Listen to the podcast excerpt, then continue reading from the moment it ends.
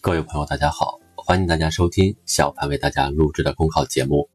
节目文字版下载，请关注微信公众号，跟着评论学申论。本期话题为铸就更多国之重器。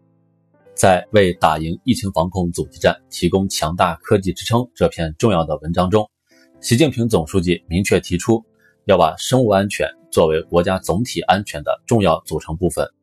坚持平时和战时结合，预防和应急结合，科研和救治防控结合，对完善平战结合的疫病防控和公共卫生科研攻关体系作出一系列部署，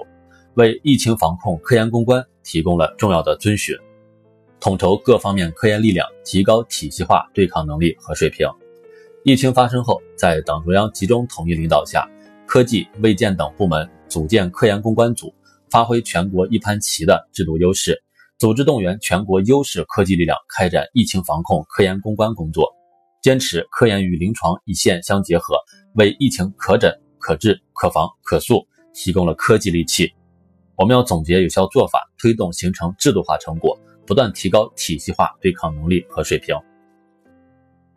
加强战略谋划和前瞻布局，完善疫情防控预警预测机制。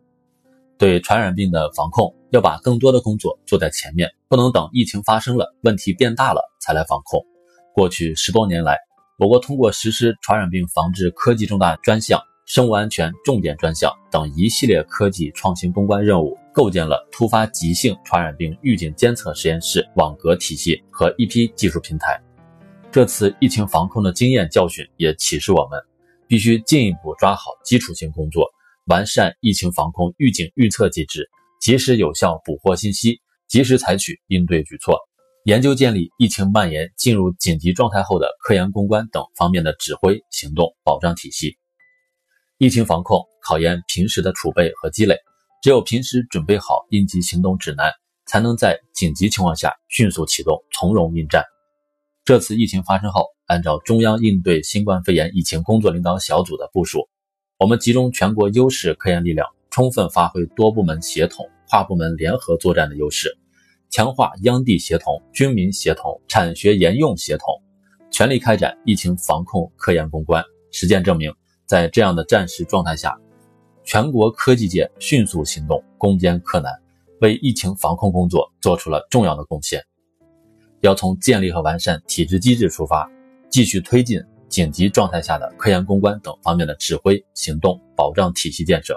完善关键核心技术攻关的新型举国体制。党的十九届四中全会明确提出了构建社会主义市场经济条件下关键核心技术攻关新型举国体制的任务。习近平总书记在这篇重要文章中再提出这一重要战略，强调生命安全和生物安全领域的重大科技成果也是国之重器。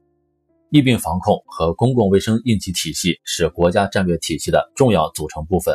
正是从这样的高度出发，总书记作出多方面的部署，加快推进人口健康、生物安全等领域的科研力量布局。整合生命科学、生物技术、医药卫生、医疗设备等领域的国家重点科研体系，布局一批国家临床医学研究中心，加大卫生健康领域科技投入，加强生命科学领域的基础研究和医疗健康关键核心技术的突破，加快提高疫病防控和公共卫生领域战略科技力量和战略储备力量，加快补齐我国高端医疗装备短板，疫情防控和医疗救治。离不开先进的医疗设备，在这次疫情防控斗争中，ECMO、移动 P3 实验室、移动 CT 都发挥了重要的作用。但是也必须看到，高端医疗装备还是我们的短板。习近平总书记明确要求，加快关键核心技术的攻关，突破这些技术装备的瓶颈，实现高端医疗装备自主可控。科技是战胜疫情最有力的武器，要按照总书记的部署。把疫情防控科研攻关作为一项重大而紧迫的任务，毫不放松，抓紧抓实抓细各项工作，努力铸就更多国之重器，让科学技术更好地为防范化解重大传染病和生物安全风险，保障人民群众生命安全和身体健康保驾护航。本节目所选文章均来自人民网、求是网、学习强国。申论复习，请关注微信公众号，跟着评论学申论。